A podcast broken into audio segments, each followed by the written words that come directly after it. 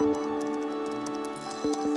Друзья, всем привет! Это подкаст «Ключевые слова» для начинающих маркетологов. Меня зовут Катя Корниенко, я работаю в Контуре в инфраструктурных проектах. А меня зовут Юля Рышкина, и я занимаюсь брендом работодателя, тоже в Контуре. Вот такие мы, Катя и Юля из Контура, и в этом подкасте мы будем разбираться в профессии маркетологов и диджитальщиков, думать вообще, что это за сфера, как в нее войти, как в ней развиваться, из чего вообще все это дело состоит. Давай расскажем про нас. Кто мы вообще такие, почему мы решили делать подкаст. Давай, давай ты начнешь. Давай. А, я вообще пришла в маркетинг в далеком каком-то там школьном году, когда меня позвали. Меня туда позвали вообще. Я вела паблик ВКонтакте. Я тоже считаю, что это тоже маркетинг был в то время. А потом, если говорить про серьезное, то я стажировалась в телекоме, в Теле2, и там делала тоже пиар небольшой. А потом пришла в контур и занимаюсь сейчас брендом работодателя, и это тоже часть маркетинга. Мы сейчас, чем дальше будем разговаривать, наверное, поймем, что маркетинг вообще везде, от продаж до бренда работодателя, до найма, до разработки и вообще вездесущий маркетинг в деле. Я на самом деле перебором профессии всю свою жизнь занималась. Я и продавала и продвигала, и была аудитором финансовой отчетности, как ни странно. Wow. Да, работала в большой четверке. И в какой-то момент я поняла, что чисто продажи или чисто продвижение или чисто аудит — это все какие-то погруженческие профессии, и они очень сужают сферу, в общем, влияния. И я начала думать о том, как мне все свои желания глубины и не совсем глубины применить в жизни. Вот. И так со мной случился контур. Я пришла на должность менеджера по маркетингу, где я не сильно менеджерила какой-то маркетинг, зато занималась проектами на стыке маркетинга внутри компании. В общем-то, сейчас я этим продолжаю заниматься, и как раз мы дальше разберемся, из чего состоит маркетинг, и в каких моментах я его стыкую, и зачем. Примерно так. Наверное, сейчас мы можем переходить к тому, кто к нам сегодня пришел. Да, и мы что здесь не одни сидим. Не одни сидим. Сегодня у нас в гостях Тоня Юшковская и Полина Старкова. Девочки тоже работают в Контуре. Кстати, наверное, надо сказать, что Контур — это экосистема для бизнеса, и мы производим классные сервисы, которые помогают бизнесу делать свою работу и не тратить время на рутинные операции, которые мы забираем и автоматизируем. Так вот, мы сейчас передадим слово девочкам. Думаю, что начнем с Тони. Тоня, привет. Привет. Расскажи, как ты здесь оказалась? Какой у тебя путь в маркетинге? Расскажи о себе. Мой путь в маркетинге длинный, и начался он еще тогда, когда на самом деле про маркетинг были только маркетинговые исследования больше. Как такового какого-то маркетинга, как продвижение продукта на рынке, и этим очень мало кто занимался. Было больше в ходу что-то про рекламу и что-то про пиар. Это далекие годы, наверное, наши слушатели их еще не застали. Мой путь в маркетинге, он начался с того, что я работала больше на продвижении и рекламе программ таких тренинговых для детей и подростков, и где богатые люди могли отдать своих детей в определенные секции, где им помогали развивать лидерские качества. И, естественно, такой достаточно чувствительный продукт, и про него нужно было рассказывать, про него нужно было показывать, про него нужно было вовлекать, и я занималась примерно всем этим в одном лице. Потом мой путь совершил такой маневр, э, я не то чтобы перебирала профессии, но как-то я оказалась в B2B в компании, которая связана с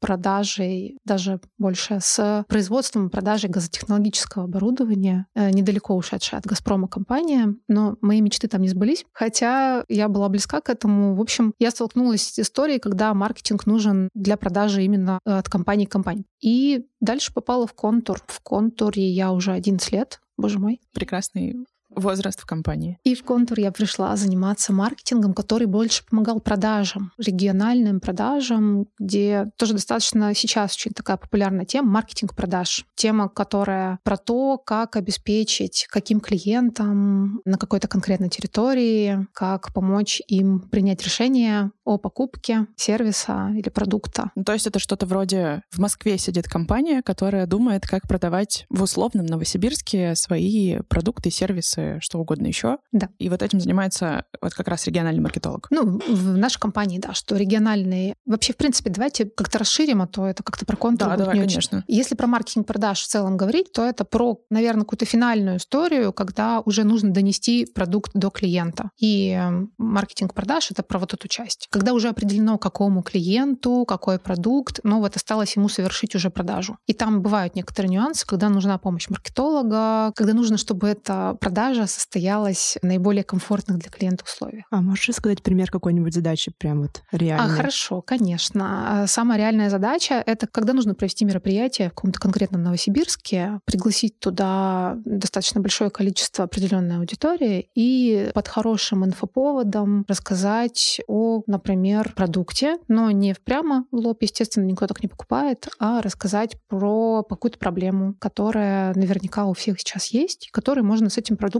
закрывать достаточно легко и просто. И это не обязательно мероприятие, которое состоится прямо в Новосибирске и в каком-то концертном зале. Это может быть в вебе, это может быть в онлайне, это может быть вебинар, он может быть только в Новосибирске, а может быть на всю страну. Глобально он будет влиять на то, что конкретный клиент в конкретном регионе в итоге что-то купит. Мне кажется, что мы сейчас поговорили как-то про оффлайновую часть маркетинга. Понятно, не всю, но какую-то ее небольшую историю. Но у нас есть вторая гостья, Полина Старкова, которая как раз на другой стороне спектра, кажется, на мой взгляд, по тому профайлу, который я читала, Полина, что у тебя больше как раз история в онлайне. И расскажи, пожалуйста, о себе, о своем опыте и чем ты сейчас занимаешься, и, в общем, про вот эту часть маркетинга и про тебя в первую очередь. Да, у меня опыт абсолютно связанный только с digital рекламой, с digital маркетингом. Я начинала как специалист по контекстной рекламе, мне кажется, понятная история, да, когда мы вбираем разные запросы, ключевые слова для рекламы в Яндексе и настраиваем туда, собственно, нашу рекламу. Вот начинала я как э, специалист в небольшом агентстве, как джун, в Иваново, потому что я сама из города Иваново. И потом, через несколько лет, я перебралась в Москву и устроилась уже в более крупное агентство. Работала в нем довольно долго, и вот там как раз я развивалась как специалист. Это и как в высоту, так скажем, так и в ширину. То есть я там изучила и таргетированную рекламу, и SEO, и медийную рекламу, и работу с сайтами, и различные стратегии, и аналитику digital, наш любимый Яндекс Метрика, Google Analytics и так далее. Ушла из агентства на позиции стратега, то есть мы занимались тем, что участвовали в тендерах. То есть, например, когда Сбербанк говорит, вот нам нужно сделать для такого-то продукта стратегию на год, чтобы достичь таких-то показателей, мы с этим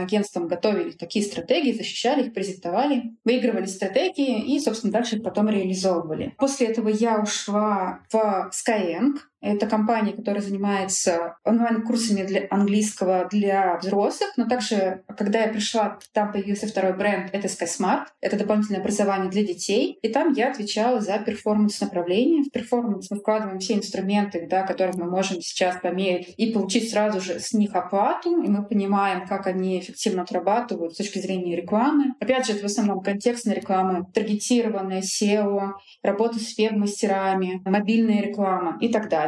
И вот там я проработала три года над этими двумя брендами. И после вот трех лет я перешла как раз в контур на позицию руководителя интернет-маркетологов в направлении отчетность и как раз на один из наших самых флагманских продуктов, да, это экстерн, который любят все наши клиенты. И, собственно, да, вот мой опыт, он связан исключительно с этим. Перформанс, продвижение, как считать эффективность, привлечение и так далее. И вот как раз опыт, например, про продажи, про которые разговаривала Тоня, или про офлайн, у меня здесь практически его нет, я такой узкий диджитальщик.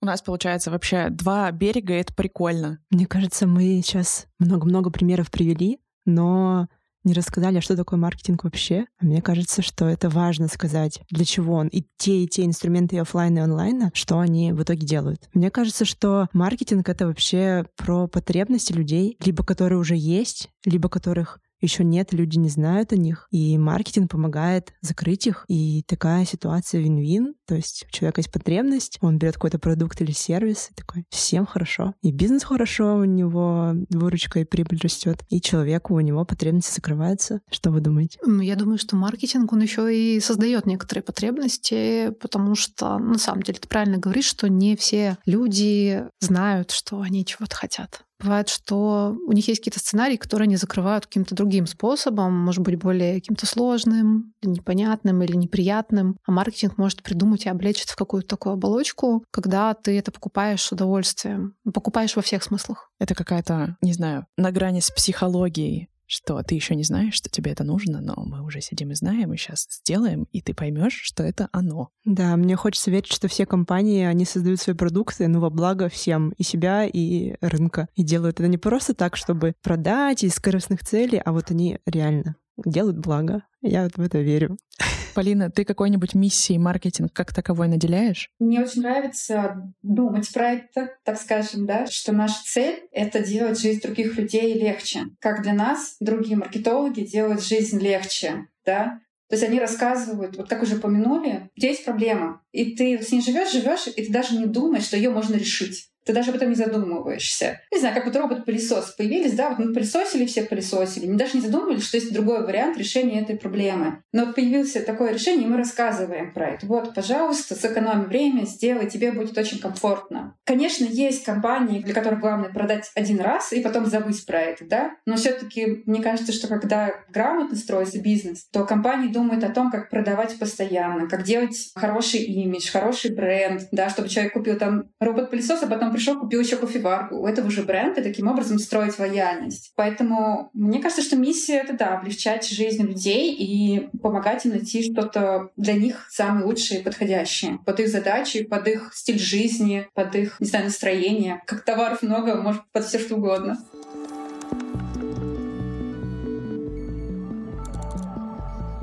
Слушайте, пока Полина отвечала, у меня такая мысль появилась, что как будто когда ты создаешь потребность, ты здесь занимаешься, ну вот пока только созданием, либо наделением нового какого-то продукта свойствами, которые зачем-то людям нужны, чтобы как-то их завернуть, и людям захотелось их купить. Но кажется, что в маркетинге есть столько ответвлений, вообще огромное количество, которые не связаны с созданием и с наделением чего-то какими-то смыслами для клиента, а уже, как это назвать, с постсозданием, постпродакшн какой-нибудь, когда ты пишешь об этом, когда ты делаешь дизайн для этого, когда ты продвигаешь что что-то в интернете, когда ты уже выходишь в онлайн, когда еще вот ряд, когда можно сейчас накидать. В общем, я к чему? Что давайте подумаем и порассуждаем, какие сейчас вообще сферы в маркетинге на коне и куда смотреть. Если мы, например, хотим в сферу, но вообще не понимаем, куда податься, потому что там много всего. Но мне кажется, Полина затронула уже достаточно такую большую тему вообще и про цели маркетинга в принципе, про то, что это либо одноразовая продажа, которая на самом деле мало кого интересует с точки зрения бизнеса, либо это просто уже достаточно плотное, тесное и долгосрочное отношение с клиентом, когда он возвращается к тебе, когда он у тебя докупает, когда он хочет другие потребности закрывать у тебя, когда ему интересно на самом деле, а что ты еще такого производишь, что могло бы ему еще пригодиться. Вот на примере бытовой техники, на самом деле очень хорошо раскрывается эта тема, когда ты покупаешь сначала тостер, а потом вдруг понимаешь, что миссия компании, в которой ты купил тостер, она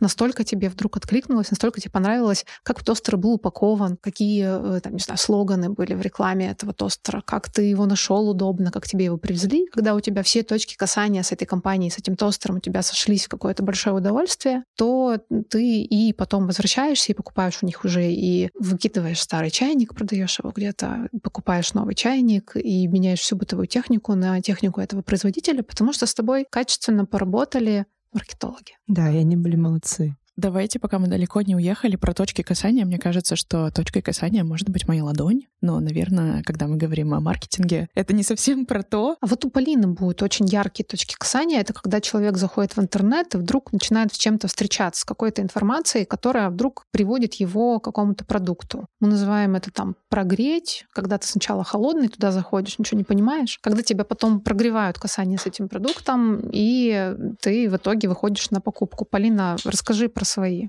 эксперименты в этом? Здесь, конечно, как раз один из трендов — это big data, по факту, да, когда мы собираем всю информацию про касание с клиентом, что мы ему показали, на каком этапе, что он делал с нами. То есть, с одной стороны, у нас есть тренд на деперсонализацию, когда мы не хотим, чтобы про нас собирали данные, и на основе этого настраивали рекламу, да. С другой стороны, компании стараются это делать, потому что это экономит деньги, делает вот этот вот всю, весь процесс рекламы намного эффективнее. Именно поэтому мы берем и собираем данные у нас по каждому этапу. То есть, когда вот мы говорим, что у нас вот есть продажа, да, но до продажи есть много стадий, когда человек про нас не знает, да, ignorance, потом он про нас узнал, awareness, потом он а, хочет нас исследовать, consideration, потом он сравнивает нас с конкурентами, да, к чем мы лучше, потом он покупает, а потом еще repurchase, да, и вот эти вот все этапы мы по факту как раз должны упаковывать в одну какую-то data, да, хранилище информации, на основе которой мы выстраиваем по разным триггерам, по разным событиям разную рекламу. И это очень классно. Потому что если человек на этапе repurchase, да, то есть когда он уже пользовался нашим продуктом, он уже купил его, и он хочет повторить покупку, то это одна коммуникация. Когда он на стадии ignorance, он вообще даже не продумал еще, что ему нужно как-то, в принципе, этот продукт, вообще у него нет проблемы сформированной, то ему, у него должна быть другая коммуникация. И вот этот один из трендов, мне кажется, который мы сейчас в контуре тоже активно видим, когда мы пытаемся понять, систематизировать вот наших клиентов, настоящих и будущих, и тех, кто по каким-то причинам сменили нас, да, и вот разными способами коммуницировать с ними. И это мы говорим просто про цепочку. А если мы наложим еще все рекламные каналы, то мне кажется, здесь просто можно, э, просто мозг взорвется, потому что у нас есть много наружной рекламы, ТВ-реклама, а в digital е это там социальные сети, контекстная реклама, programmatic. Да, из этого всего месива нам нужно выстроить какую-то стройную систему систему. И когда мы говорим про маркетинг, он работает на каждом этапе и вот на каждом этом канале. И если, например, ты думаешь о том, куда бы зайти, как бы зайти в маркетинг, то фактически ты можешь выбрать любой этот инструмент и потихонечку начинать его просматривать, изучать и по нему, через него же заходить в маркетинг. Тот же самый блог, да? Ведение блога в Телеграме, сейчас Телеграм-канал, это невероятно популярно, но это же тоже маркетинг по факту. Да, когда человек там делает э, какой-то блог, его продвигают по тематикам, как у нас, например, наш контур экстерн, например. Да, у нас есть канал в Телеграме, который супер активен, и это тоже стиль маркетинга, ну, тоже этап вот этой цепочки.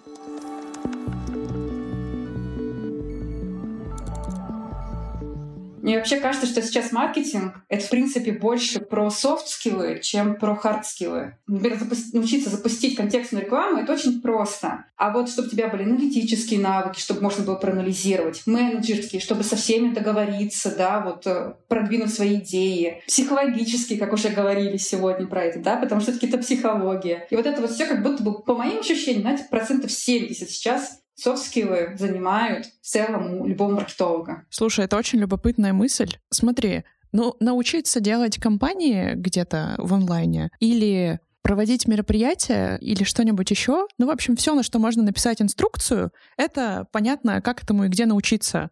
А вот тогда где научиться быть классным маркетологом, диджитальщиком? Вот где этому учат и как? Просто хорошим человеком быть надо? Нет, надо быть умным человеком. Мысль Полины о том, что это не, маркетинг это не только про креативы или про компании, еще бы расширила про то, что маркетинг это на самом деле большущая система. Ну, креативы, на мой взгляд, на мой взгляд, только это лично мое мнение, это реально дело десятое, потому что креатив может быть невероятным, прекрасным и продающим, но в отрыве от целей, от системы метрик по оценке этих целей и от всего остального, этот креатив только потратит деньги заказчика. А маркетинг — это про систему, когда ты в самом начале хорошо отвечаешь себе на вопрос, зачем ты что-то делаешь. А дальше ты под эти цели собираешь себе блок задач и понимаешь, при помощи каких инструментов, при помощи каких людей, при помощи каких компетенций ты будешь это делать делать. И поэтому, если говорить здесь про компетенции человека, который в маркетинге, на самом деле не только какой-то один такой сидит сверху, там на небе смотрит вниз и говорит, вот, сейчас я буду делать какой-то маркетинг. На самом деле в каждой точке какое-то касание клиента человек-маркетолог, который занимается за отдельный какой-то блок, который к этому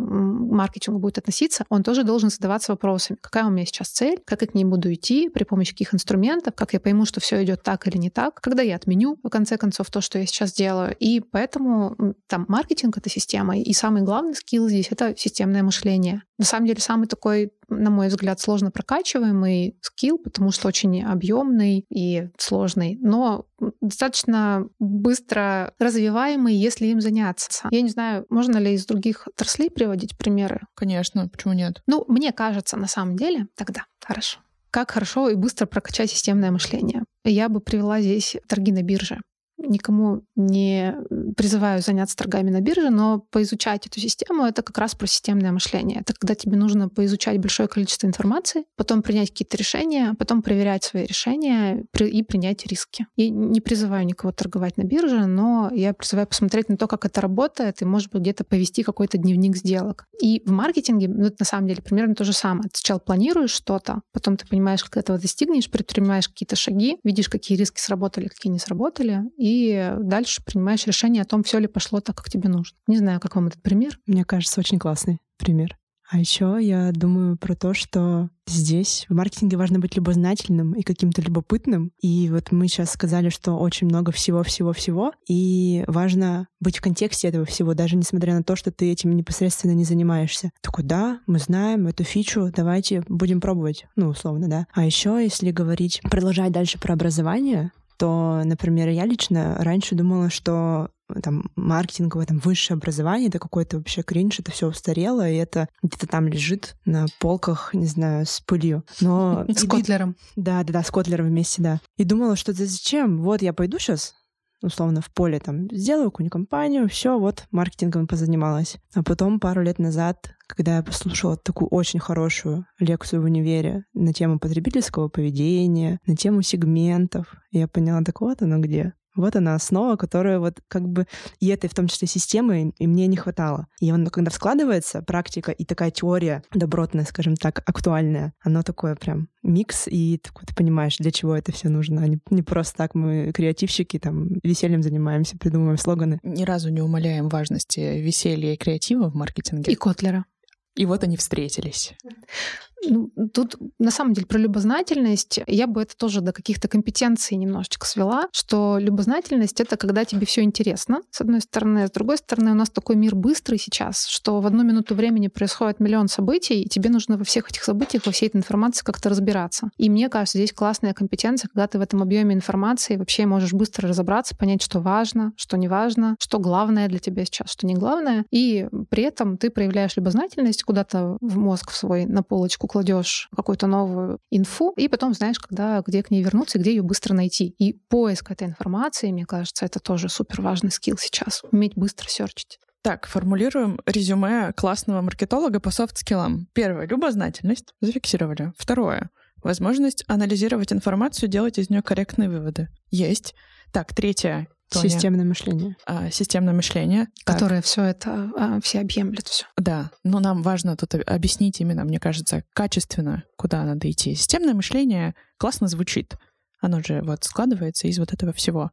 Полина, есть у тебя какие-то еще характеристики в резюме? Да, менеджерские скиллы. Мне кажется, что организовывать процесс нужно любому маркетологу. То есть договориться со всеми — это коммуникативные. Продвинуть свою идею, потому что если ты что-то придумал, ты хочешь реализовать, да, тебе нужно рассказать про это и всех зажечь этой идеей, почему нужно это сделать. И при этом организовать процесс. Себя организовать и людей вокруг, чтобы достичь этого результата. Потому что, мне кажется, без менеджерских и коммуникационных, да, или каких-то ораторских таких скиллов может быть сложно в некоторых направлениях маркетинга. У нас какой-то супер скилловый Эдвард руки-ножницы получается. Да, а еще он, наверное, умеет все-все-все. На самом деле ведущий скилл может быть один. Не может быть все скиллы все одинаково прокачаны. Какой-то ведущий скилл один-два, но а все остальные ты их набираешь, когда начинаешь что-то делать. Это, кстати, не знаю, насколько это уместно будет. Вот мы про харды там что-то поговорили, про софты. Мне просто кажется, что заниматься развитием каких-то хардов просто так, без цели, без задачи, что-то изучать, это тратить время немножечко впустую. Ну, просто сесть и начать Excel там, например, изучать, а потом ни разу его не использовать, ты через там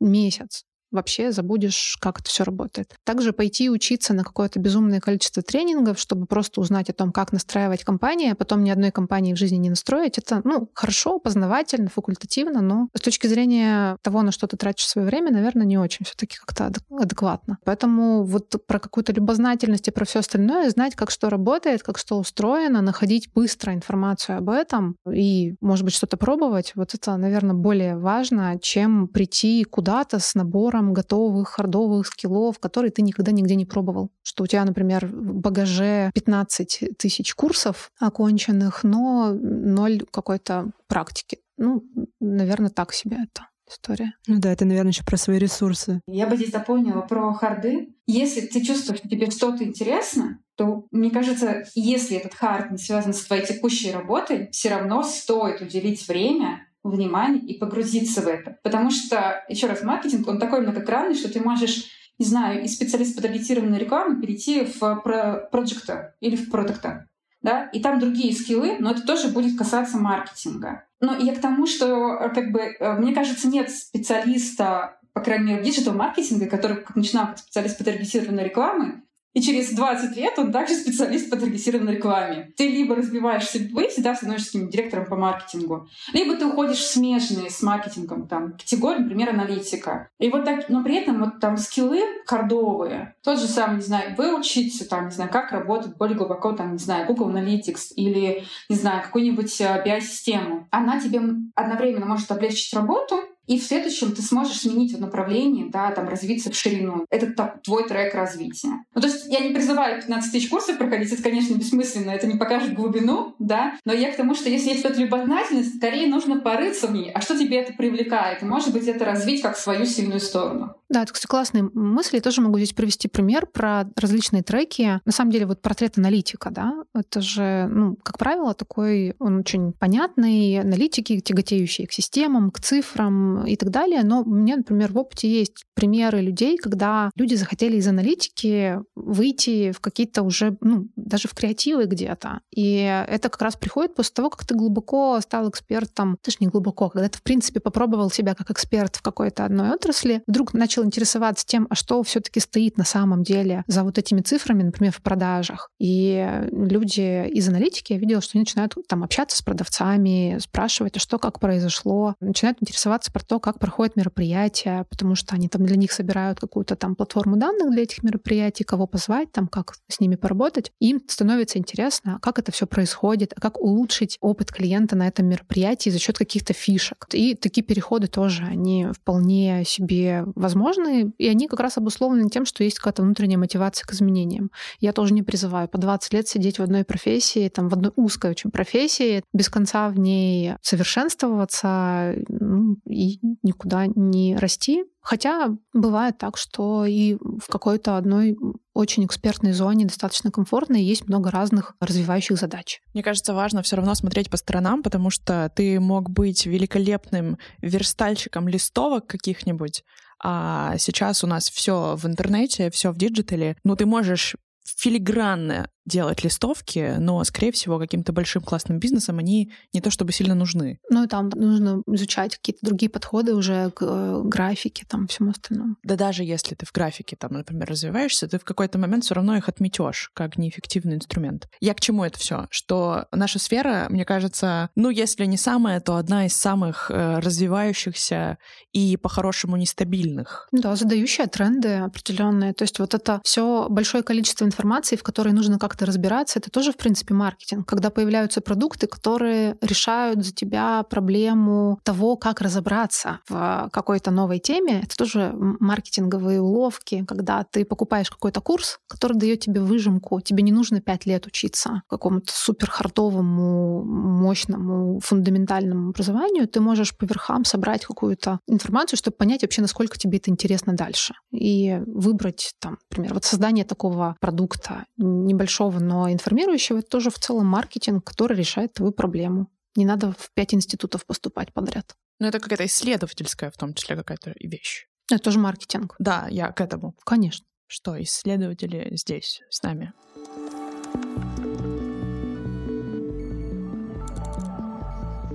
Сейчас, ну, я тоже, может быть, немножко как руководитель от лица работодателя могу сказать о том, что мне не всегда сильно важно, какой был хардовый опыт у человека до, если у меня нет абсолютно идентичных задач. Вот именно в маркетинге так не бывает, как ты, например, на заводе работал слесарем, ты там умел хорошо точить какие-то там детали, и ты приходишь на другой завод, и там точишь такие же детали. Вот в маркетинге совсем не так. Желательно, чтобы ты владел вот теми э, характеристиками, которые мы перечислили. И тогда, даже если прямо сейчас э, нет каких-то задач, которые нужно прямо здесь точить, то ты все равно можешь попасть в эту отрасль, в эту профессию, потому что ты умеешь находить информацию, умеешь ее правильно использовать, помнишь о целях, хорошо организуешь, там, ведешь проекты, договариваешься с людьми, видишь за цифрами и с деревьями за этими видишь лес. Вот. Это достаточно такое классное конкурентное преимущество, и не обязательно, как это все называется, тем более в трудовой книжке, которые... Что за трудовые книжки?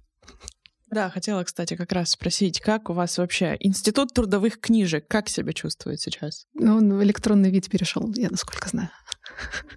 Тоже диджитал. Это, это по форме, но вот то, что там внутри написано, мне кажется, действительно не сильно играет роль, если по сути ты делаешь то, что ты, во-первых, понимаешь, зачем, для чего, кому важно то, что ты делаешь, а как тебя называют, это не первая необходимость. Ну да, тренды, они скорее в сторону того, что ты суть его можешь предложить. А грамотно тебя пристроить, ну, в хорошем смысле, к нужным проектам, это уже задача грамотного работодателя. Нам всем нужно по грамотному работодателю всегда. А для этого нужно быть с тем набором характеристик, которые были раньше. И уметь себя продать. Ну да. Ну, получается, если резюмировать, мы поняли, мы сейчас выяснили, что основа — это все же софт-скиллы, а харды, они нарабатываемые в процессе разного-разного опыта, который мы сами можем себе придумывать и создавать опыта где-то в реальной работе, в какой-то волонтерской, возможно, в какой-то университетских каких-то проектах, ведь это тоже маркетинг, там он есть, и какие-то, на первый взгляд, кажется, между собойчики, они как раз, мне кажется, помогут отточить вот эти все и менеджерские скиллы, и системное мышление, когда у тебя, не знаю, куча первокурсников, и ты наставник, и тебе нужно всех э, сагитировать, сходить э, на какой-нибудь квест, условно. И вот там тоже эти навыки проявляются и тренируются, возможно, так, если так можно сказать. Ну да, ты пытаешься сформулировать, почему им это надо, что им сказать, чтобы они точно поняли, что им это надо, и пришли в конечном счете. Да, сформировать потребность. Да, ты потом воронку оценил. Сколько звал, сколько пришло.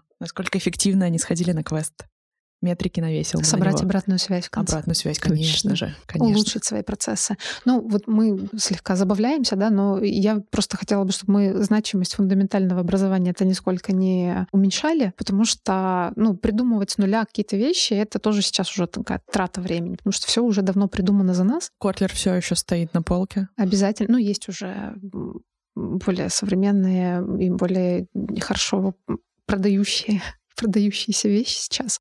Но в целом, да, как бы оттачивать софтовые навыки можно в любом, в любом вообще сообществе, в любой ситуации, в которой сейчас находишься. Так ну что, получается, что мы как-то пришли этим выпуском к тому, что маркетинг в первую очередь про софты? Но при этом нужно образование академическое, которое дает базу которое, если оно современное, если оно, э, сейчас скажу, если оно не Котлер, а, а кто после Котлера, кого ты рекомендуешь почитать?